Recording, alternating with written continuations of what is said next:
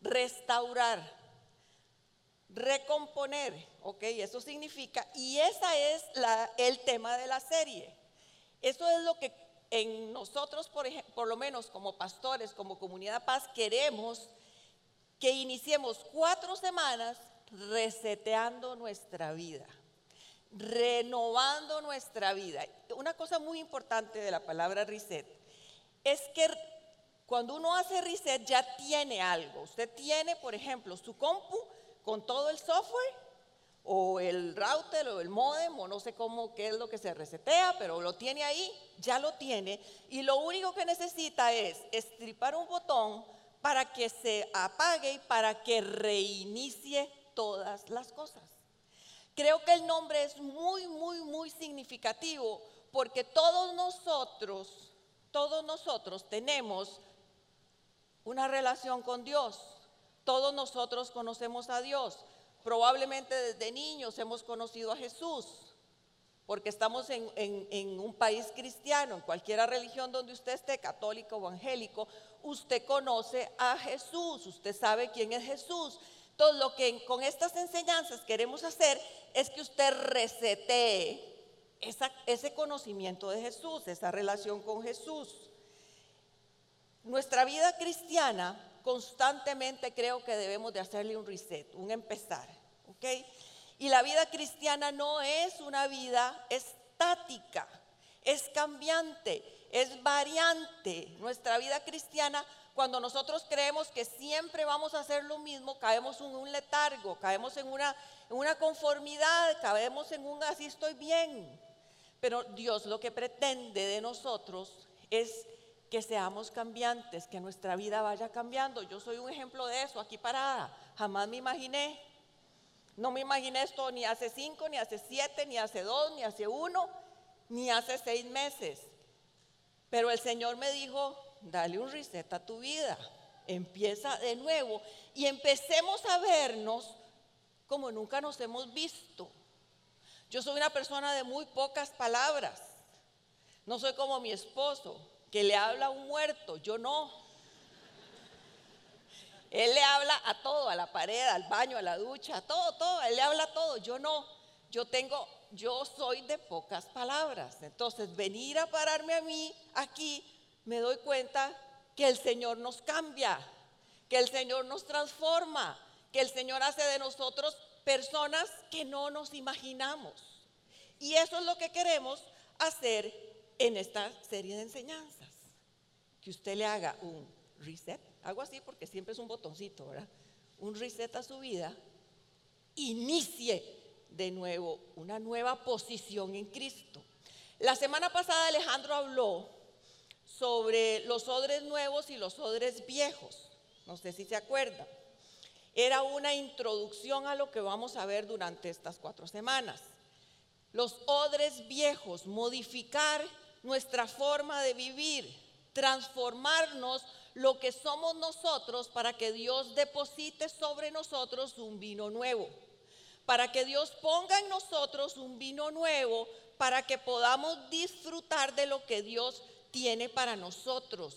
No puede depositar vino nuevo en odres viejos, no puede depositar vino nuevo, su presencia, su unción, su dirección, su, su, capacitación si nosotros seguimos siendo los mismos. Es imposible que Dios lo haga, porque Dios, como decía él, muchas veces pretendemos recibir las bendiciones poderosas de nuestro Dios, un Dios de amor, de misericordia, de, transformación, en un odre viejo. Eso es un desperdicio, porque ese odre nunca va a tener la capacidad de dar lo que tiene adentro, ¿ok? ¿No les ha pasado muchas veces que sienten que sus vidas están estancadas, que sienten que no cambian, que sienten que su vida se volvió rutinaria, su vida cristiana se volvió rutinaria, que no hay cambios en su vida.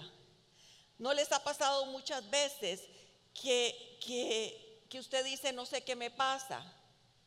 Estoy en un letargo, estoy en una costumbre. Se me hizo costumbre el cristianismo. Y eso nos pasa quizá mucho a las personas que tenemos mucho más tiempo de conocer al Señor. Como que nos descuidamos, como que ya no hay pasión. Y pienso que muchísimas veces nosotros los cristianos vivimos con migajas del cristianismo. Vivimos con migajas del cristianismo. Nos hemos acostumbrado a comer poquitos, sobre todo en algunas áreas de nuestras vidas. Tal vez en áreas tenemos mucha presencia de Dios y mucho alimento que recibir, pero en otras áreas comemos poco. Estamos viviendo de migajas. Somos cristianos que muchas veces tenemos vidas miserables con respecto a la vida en abundancia que a Dios, que Dios nos ha dado. Muchas veces uno oye, ¿y usted cómo está bien? De aquí como Dios quiere. Cuando a mí me dicen esto, y si alguien me lo ha dicho, saben que yo les digo, entonces muy bien, está perfecto, porque Dios quiere que usted esté perfecto. Como Dios quiere. No, como Dios quiere, esa expresión como Dios quiere es como, de aquí, sobre, sobreviviendo, subsistiendo. Eso no es lo que Dios quiere. Él vino a darnos vida y vida en abundancia, exactamente. No es vidilla, no es mientras tanto, no, la vida de Jesús es una vida y en abundancia.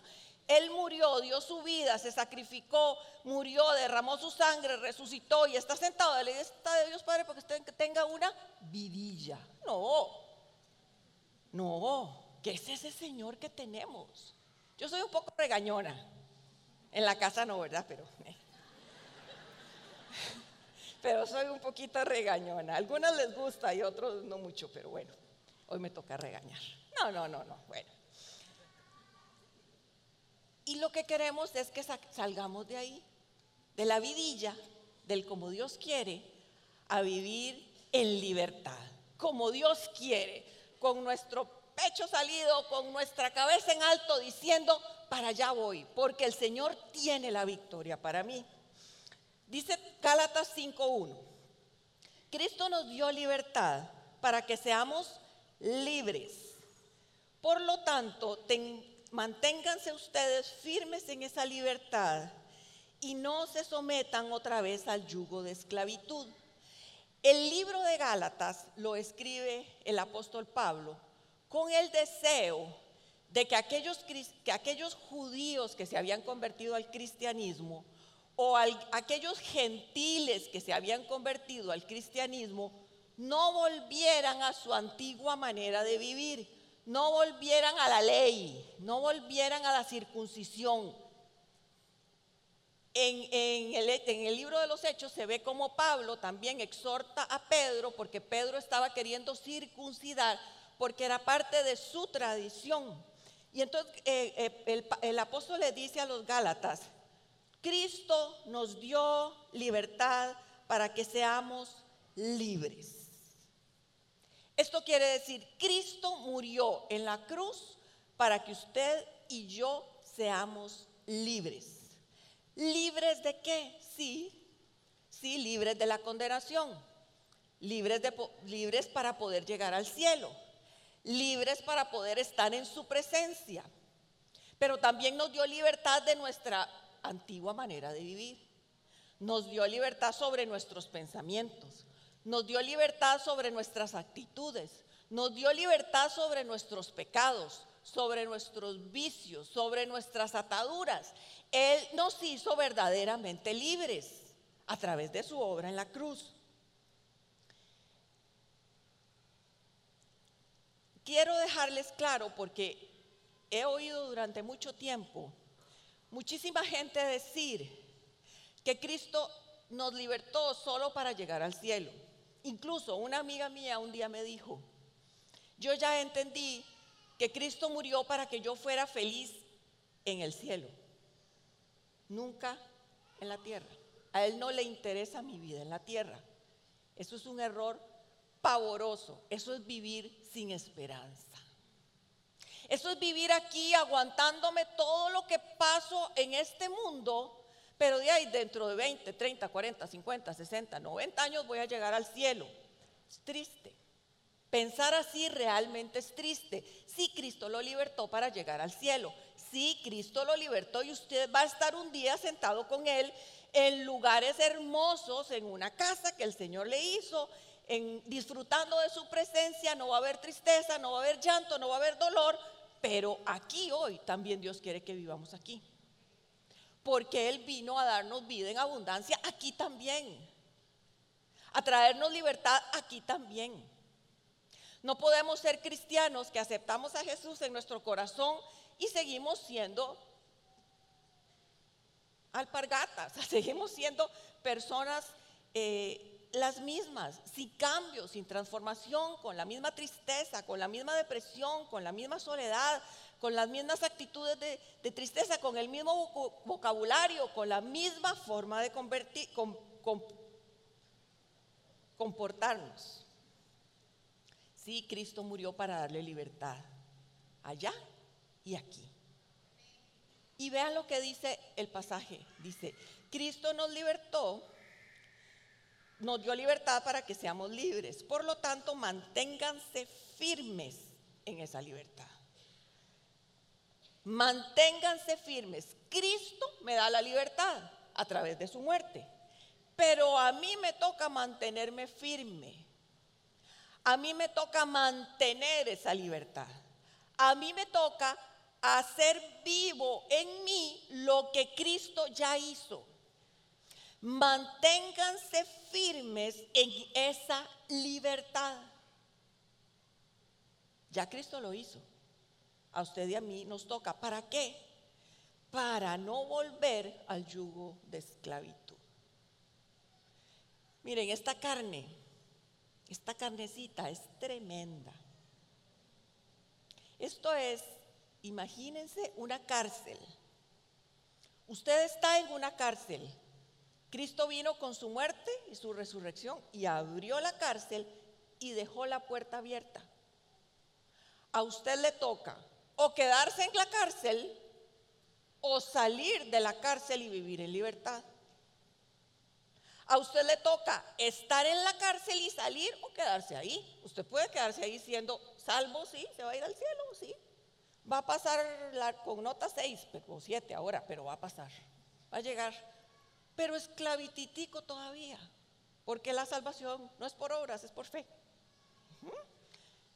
Pero Jesús nos abrió la puerta. Jesús nos abrió la puerta y usted tiene toda la posibilidad de salir y vivir en libertad. Pero no solo eso, tiene la responsabilidad de permanecer en la libertad.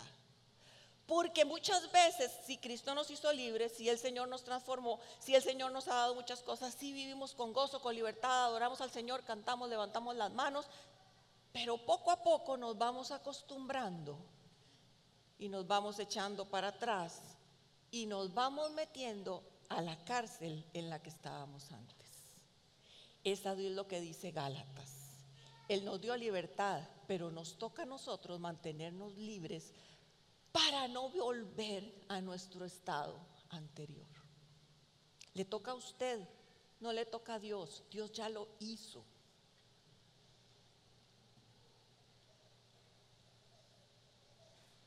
Esa puerta aunque usted vuelva a meterse en la cárcel, esa puerta permanece abierta. Por eso necesitamos hacer reset. ¿Entienden? Porque esa puerta no dice Jesús, bueno, yo ya les di la libertad, saliste un rato, pero te volviste a meter salado, la cierro. Eso probablemente hagamos muchos, pero Él no. Él la mantiene abierta para que usted y yo podamos salir.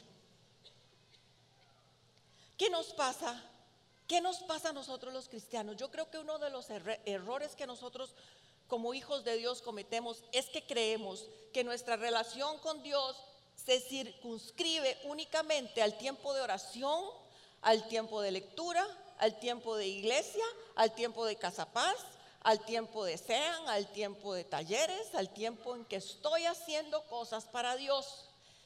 Pero el resto de mi vida no tiene nada que ver con Dios ni con el cristianismo.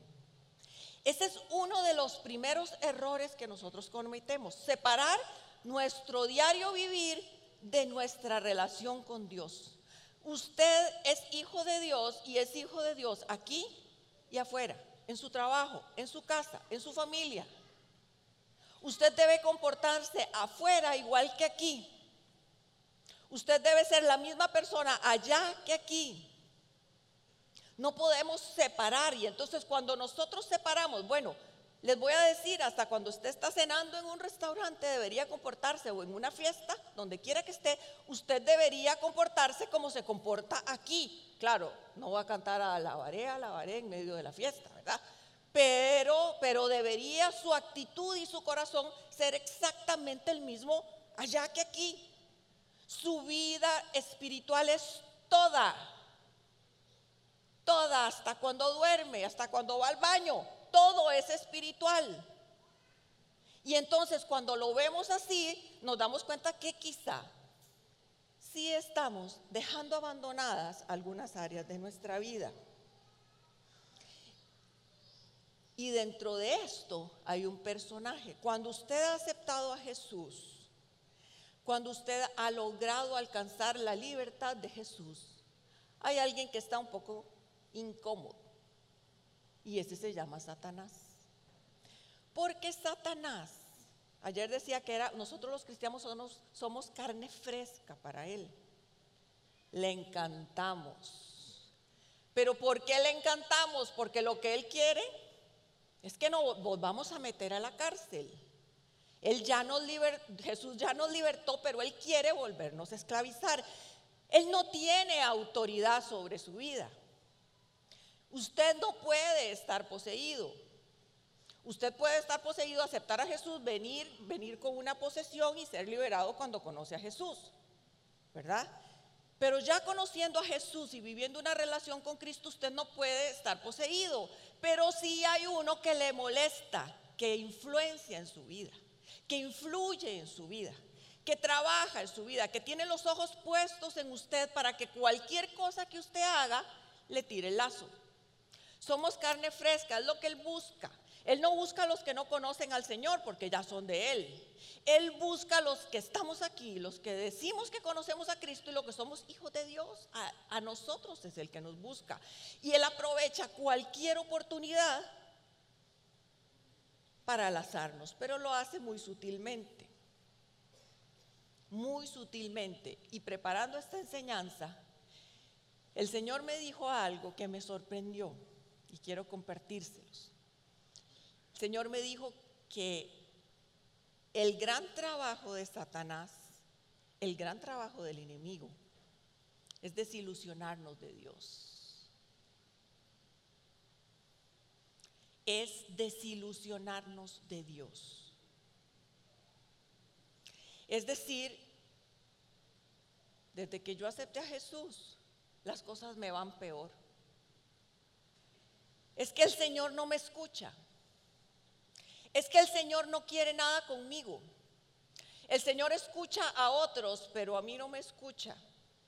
El Señor ama a otros, pero a mí no me ama. Yo estoy siendo exactamente la misma persona que he sido siempre. Nos desilusiona, no contesta mis peticiones. Es que el Señor tarda demasiado. Yo les quiero decir en esta mañana que el Señor no tarda. El Señor llega justo a tiempo, en el mejor momento. Y cuando nosotros empezamos a decir esas expresiones, lo que inconscientemente nuestras palabras están diciendo es, el Señor me está fallando. El Señor no me contesta. El Señor no me escucha. No sé si seguir adelante. ¿Les ha pasado? No tienen que levantar su mano. ¿Les ha pasado? ¿Lo han dicho o lo han escuchado Permítame decirle respetuosamente que eso es una obra del enemigo. Estas actitudes donde nosotros menospreciamos la obra de Dios o ni siquiera la vemos, son obras que el enemigo empieza a hacer en nosotros para que nosotros volvamos atrás. Conozco mucha gente que presenta peticiones al Señor y el Señor no contesta. Y dicen, entonces, ¿para qué estoy aquí? Como si la relación con Dios se, se circunscribiera únicamente a que Él conteste nuestras peticiones. Y no solo a que Él conteste nuestras peticiones, sino que las conteste cuando yo quiero, como yo quiero y donde yo quiero. Y que dé su soberanía, y que dé su señorío, y que dé su conocimiento. ¿Verdad que así somos? No es que Dios no conteste, muchas veces Dios dice no, pero nosotros no queremos escuchar eso. Ustedes no les ha pasado y a mí sí me ha pasado mucho que le digo, Señor, entrego eso en tus manos, haz como quieras, pero por dentro estoy, ay, qué miedo. ¿Cómo va a contestar? ¿Qué me va a decir? ¿Cuál va a ser su respuesta? Es capaz que no es conforme a la mía, ¿qué voy a hacer? ¿Verdad que nos pasa? Claro que nos pasa, porque nosotros queremos que las cosas sean como nosotros queremos sobre todo las mujeres. Chicas, a nosotros nos encantan que las cosas se hagan como yo quiero. Pero nos pasa. Cuando nosotros le entregamos al Señor, ay Dios mío, Señor, ¿cómo me vas a contestar? ¿Será bonito o será feo? Es perfecto siempre. Es perfecto siempre, pero tal vez no me gusta. Y entonces, como no me gustó la respuesta del Señor, yo me desilusiono de lo que el Señor está haciendo en mi vida y el enemigo empieza a trabajar en mí. Pequeñito, poquito, poquito, poquito, sin darnos mucha cuenta. Le abrimos puertas, no solo de desilusión, sino de pecado.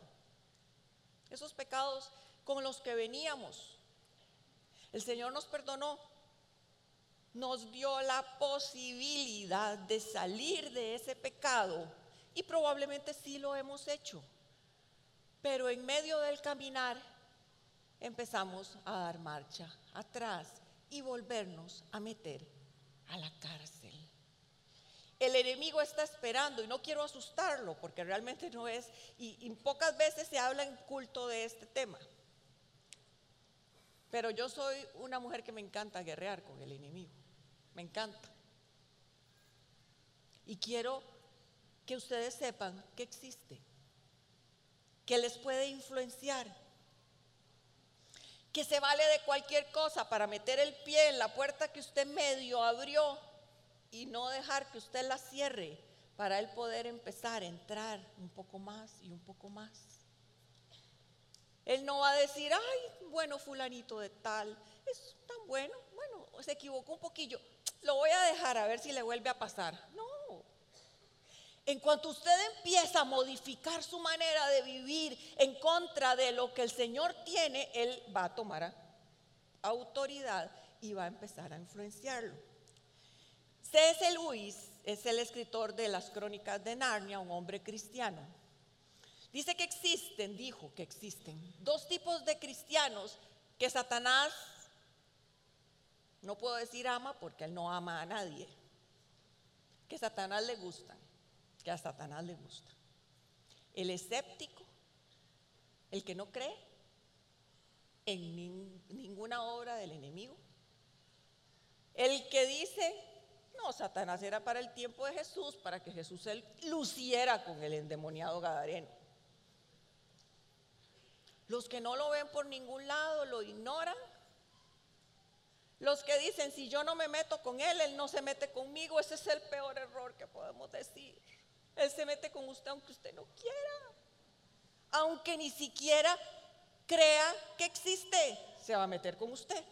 Y los otros que le encanta son los supersticiosos. Los que ven un demonio por todo lado. Debajo de ese hay uno. En mi baño hay uno, porque cada vez que llego eh, se me apaga la luz. Los que dicen hay un demonio por todo lado. Don Juan Hoffman, que es el fundador de Comunidad Paz, decía que en cada cable eléctrico había un demonio porque siempre se arruinaba algo. Esos son los supersticiosos. Los escépticos y los supersticiosos. A Satanás le encanta. Y los supersticiosos, hoy el Señor me recordaba algo en la mañana. Los supersticiosos son aquellos que tienen esa, esa espinita por buscar las cosas espirituales de oscuridad, que le encantan, ¿verdad? Es sumamente peligroso, es sumamente peligroso, es sumamente peligroso. Conozco de un muchacho que empezó a estudiar estas cosas de oscuridad o de satanismo y todo eso, siendo un cristiano, terminó suicidado. Así que cuidado con los extremos, logremos el equilibrio. ¿Qué es el equilibrio? Saber que sí hay una fuerza de maldad que está acechando nuestras vidas, pero que también tenemos un Dios poderoso que ya lo venció. Un Dios poderoso que nos da a nosotros la posibilidad, la autoridad para vencerle.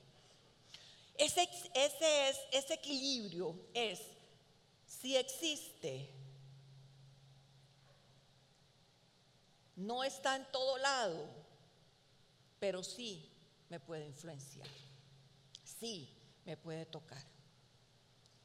No cuando Él quiera, cuando yo se lo permito. No cuando Él quiera, cuando usted se lo permita. Cuando usted le abre a esas puertas. Cuando usted empieza a desilusionarse de Dios. 85 veces en el Nuevo Testamento se, se, habla o se menciona al enemigo, a Satanás o a los demonios. 85 veces. 61 de esas veces las mencionan en los cuatro evangelios. ¿Qué me quiere decir eso? Que Jesús está muy interesado. Muy interesado en que usted no ignore esa parte, no ignore la estrategia del enemigo. Jesús nos lo dijo claramente. No podemos despreciar la obra que Él puede hacer en nosotros para hacernos verdaderamente libres. Yo soy de las que cuando alguien me pide que vaya a orar por él a su casa, que ya, ya no voy tanto, antes iba más, o me piden que ore por sanidad, siempre en mi oración meto, reprendo al enemigo, siempre. No sé si tendrá que ver el enemigo en esa enfermedad o en esa situación, pero por si acaso. Mejor disparo para todo lado para que el enemigo, si tiene algo que ver, ya lo quité. Y si entonces hay otras cosas, empezamos a orar por las otras cosas. Hay que tomarlo en cuenta casi siempre. Pero recuerden, no siempre es el culpable. No siempre es el culpable. Él no lo puede hacer pecar a usted. Él le puede tirar el caminito para que usted lo vea bonito y vaya por ahí, pero la decisión de pecado es suya nada más suya. Pero cuando usted peca, cuando usted empieza a hacer las cosas que hacía antes, hablar como hablaba antes, actuar como actuaba antes, volver a los vicios que tenía antes, prender la, computadora en las páginas que antes veía y que usted sabe que no debe ver, el enemigo mete su pie y sepa que va a empezar a influenciar. Quiero leerle la definición de influencia. Es totalmente revelador porque ustedes me estarán diciendo, bueno, entonces puedo estar endemoniado. No, no, no, va a estar endemoniado, está influenciado. Si estuviera endemoniado no hubiera soportado esta alabanza. Estaría dando vueltas por ahí. O se tendría ganas de vomitar. Si alguien se siente así, hablemos al final. Porque no está mal tampoco. Tampoco está mal. Si estás, como dice Alejandro, lloro para que el Señor me quite de mí todos los demonios. Y si aquí un día vengo y me estoy predicando y me revuelco y de todas las cosas que pasan, pasan, pasan, sí pasan, las hemos visto. Gloria a Dios. Gloria a Dios que pase. Porque queremos ser verdaderamente libres. ¿Para qué vamos a querer que el enemigo nos esté influenciando, verdad? Bueno, verdaderamente libres. Vean la definición. La influencia es el poder de una persona o cosa para determinar o alterar la forma de pensar y de actuar de alguien. Estoy en la cárcel, el Señor me rescata y la influencia del enemigo modifica mi manera de pensar y mi manera de actuar. Influencia, influencia, influencia. Eso es lo que el enemigo tiene. No es que el enemigo vive en usted. Vean este ejemplo rápido, este ejemplo. Usted está en su casa, sale de su casa, se viene a la iglesia, al trabajo, donde sea, deja la puerta medio abierta o sin llave, o una ventana medio abierta. Llega un ladrón y se mete a su casa. Cuando usted llega a su casa, hay un ladrón adentro. ¿De quién es la casa? Del ladrón. No, la casa es suya. La casa es suya. El ladrón se metió porque usted dejó la puerta o la ventana abierta, ¿entienden? Y no va a salir hasta que usted lo expulse o la policía, mejor, más inteligente. Eso es lo que nos pasa con el enemigo. Está influenciando nuestra vida, cambiando nuestra manera de pensar, cambiando nuestra manera de actuar. Dice la palabra que cambia tu manera de pensar para que cambie tu manera de vivir. Uno puede cambiar su manera de pensar a favor de hacer las cosas correctamente o cambiar su manera de vivir haciendo las cosas incorrectamente a través de la influencia del enemigo. Voy a leerles una historia que está en el Éxodo, que les va a aclarar cualquier duda que ustedes tengan en cuanto a la forma en que el enemigo actúa. Éxodo 14. En este momento el pueblo de Israel ya había salido de Egipto, ya habían pasado las plagas, ya había pasado la última de las plagas, que fue la que Faraón dijo, hasta aquí no quiero ver más a esta gente. Habían salido de ahí con el brazo poderoso de Dios a favor de ellos, a través de milagros y de prodigios, salieron de ese lugar. Y dice 14, 1 al 5. Y cuando el rey de Egipto se enteró que el pueblo se había escapado, tanto él como sus funcionarios cambiaron de parecer en cuanto a los israelitas y dijeron, pero ¿qué hemos hecho? ¿Cómo pudimos dejar que se fueran los israelitas y abandonaran su trabajo. Al momento ordenó el faraón que se presentaran, que prepararan los carros y echando mano de su ejército se llevó consigo 600 de los mejores carros y todos los demás carros de Egipto, cada uno de ellos bajo el mando de un oficial. Veamos a Egipto como nuestra antigua manera de vivir y veamos a Faraón como el enemigo. Jesús nos abre la puerta Dios en, el, en los tiempos de Moisés les abrió la puerta para que salieran de la esclavitud de Egipto. Con brazo fuerte el Señor actuó, con milagros increíbles. ¿Cómo actuó en su vida? A través de su muerte y resurrección, con milagros increíbles, con poder impresionante. ¿Ok? Los deja ir. El enemigo los deja ir. Y cuando están afuera, cuando salieron de ahí, dijo, pero ¿qué pasó? Los dejé ir, no puede ser, tengo que volver por ellos. Eso es lo que el enemigo hace con usted y conmigo. No puede ser, los dejé ir, tengo que ir tras ellos, los voy a perseguir. Y empieza a trabajar para desilusionarnos de aquel del que uno no puede desilusionarse, de aquel que me ha amado con amor eterno de aquel que murió por mí, de aquel que pagó por mí, de aquel que me ha hecho nueva criatura. No podemos desilusionarnos de Jesús. Pero si usted está desilusionada de Jesús o desilusionado, haga un reset y Él le perdona. La puerta está abierta. Pero vea lo que sigue diciendo en el 10. El faraón iba acercándose. Cuando los israelitas se fijaron y vieron a los egipcios pisándole los talones, sintieron mucho miedo y clamaron al Señor. Entonces Moisés les dijo, ¿acaso no había sepulcros en Egipto? Que nos sacaste de allá por morir en el desierto? Estoy en Éxodo 14, en el 12. Ya en Egipto te decíamos, déjanos en paz, Preferimos servir a los egipcios. Mejor nos hubiera sido servir a los egipcios que morir en el desierto.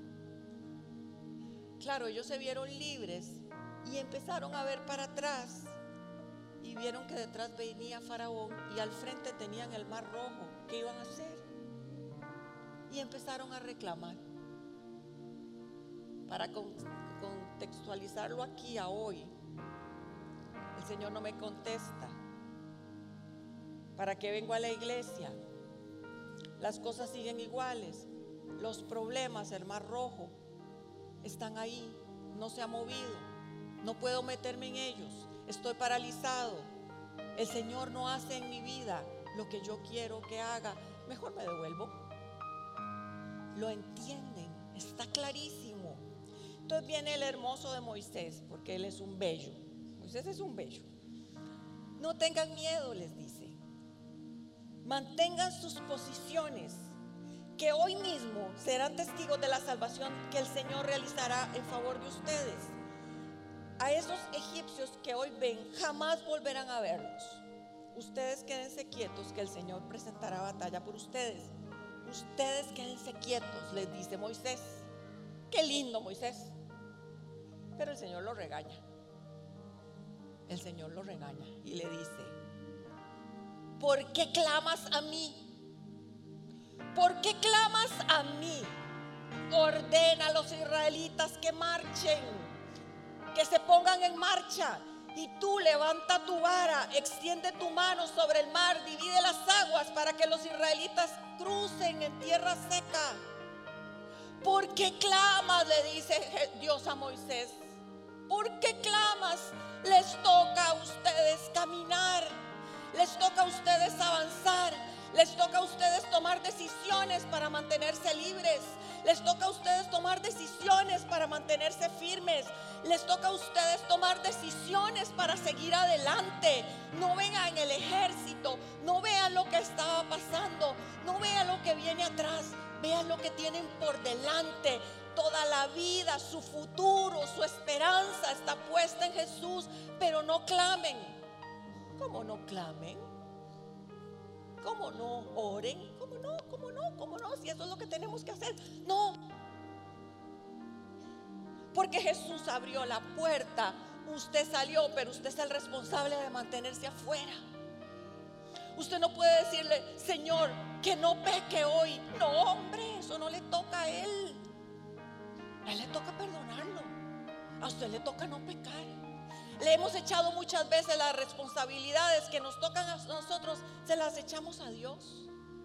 Y Dios dice, están orando mal, están orando mal, sean responsables de sus acciones. Eso es lo que le dice Dios a Moisés, porque clamas, marcha, avanza adelante. Yo te saqué. Jesús eso es lo que nos dice. Ya los liberté. Ustedes tienen esa libertad. Es una libertad que lo único que le toca es tomarla y mantenerse agarrado a ella. Cierto, hay cosas que me van a estar jalando la blusa, como en el, fútbol, ¿verdad? En el área chica. Todos se jalan la camisa. Así van a haber cosas que nos jalen. Pero usted firme en la verdad de Cristo. Agradecida y agradecido con esa libertad que Él pagó por usted. Muchas veces nos sentimos atrapados en nuestro pasado. Pero es que tenemos que cambiar nuestra manera de pensar. Tenemos que cambiar nuestra manera de pensar. Usted no está atado a su, a su pasado. Usted está libre. Visualícese fuera de esa cárcel. Visualícese afuera y diciéndole, Señor, soy responsable de mantenerme ahí. Creo que muchas veces oramos mal. Así como le echamos la culpa de todos nuestros problemas a otros, no solo fue un problema de Adán y Eva, es un problema de todos. Le echamos la culpa a otros. muchas veces creo que le echamos la culpa a Dios de lo que Dios no es culpable. Señor, es que no me has permitido dejar este vicio o este pecado. Señor, es que es muy difícil no pecar. Señor, es que es muy difícil no volver atrás. Y el Señor les está diciendo ahora, sí es difícil, pero se puede. Sí se puede. Permítame darles la esperanza hoy de decirles, sí usted puede vivir en libertad.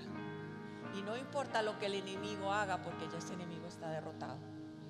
Pero si usted le ha cerrado la puerta, si el enemigo está adentro, dígale, váyase en el nombre de Jesús pero ese irse en el nombre de Jesús requiere que Jesús haga la obra, que ya la hizo, pero requiere que usted cierre la puerta y no vuelva a tener esas actitudes y esos pecados. Depende de usted. Al final depende de usted. Hay que empezar de nuevo. Tenemos que empezar de nuevo. Tenemos que hacer riseta nuestra manera de vivir tenemos que hacer reiniciar nuestra manera de vivir con Cristo. Jesús es un Dios de muchas oportunidades. Como les dije al principio, nunca va a cerrar la puerta. Nunca. Nunca va a cerrar la posibilidad de que usted y yo obtengamos la libertad plena. Pero tenemos que hacer reset empezar de nuevo. Empezar a vernos, empezar a analizarnos. No podemos seguir caminando en nuestra vida espiritual a lo que salga. Usted tiene que verse, examinarse. ¿Qué cosas de mi vida no están funcionando adecuadamente? ¿Qué estoy haciendo que puedo estar abriendo puertas al enemigo? ¿Qué, que es cómo me estoy comportando, que puedo estar abriéndole puertas al enemigo y ese enemigo empezar a influenciar mi vida. Tenemos que ser responsables, responsables de mantener la libertad de Cristo en nosotros. Y yo creo que la manera en que podemos iniciar esta serie de enseñanzas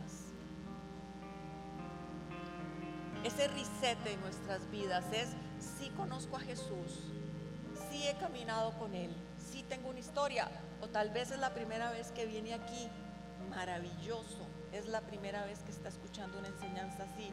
Empezó con el pie derecho. Y conociendo a Jesús o conociéndolo hoy por primera vez, empezar a decirle, sí, he fallado, sí, me he equivocado, sí, todavía tengo muchas cosas, pero hoy quiero hacer un reset. Y yo quiero que empecemos todos juntos haciendo el reset por el principio. Empecemos aceptando a Jesús en nuestro corazón, reconciliándonos con el Señor, reconciliándonos y pidiéndole perdón por todas esas cosas que hemos hecho que sabemos que no debemos hacer y decirle, Señor, otra vez. Si lo ha hecho una, dos, tres, cuatro, cinco, seis, la puerta está abierta. Nunca es tarde. Gracias por acompañarnos en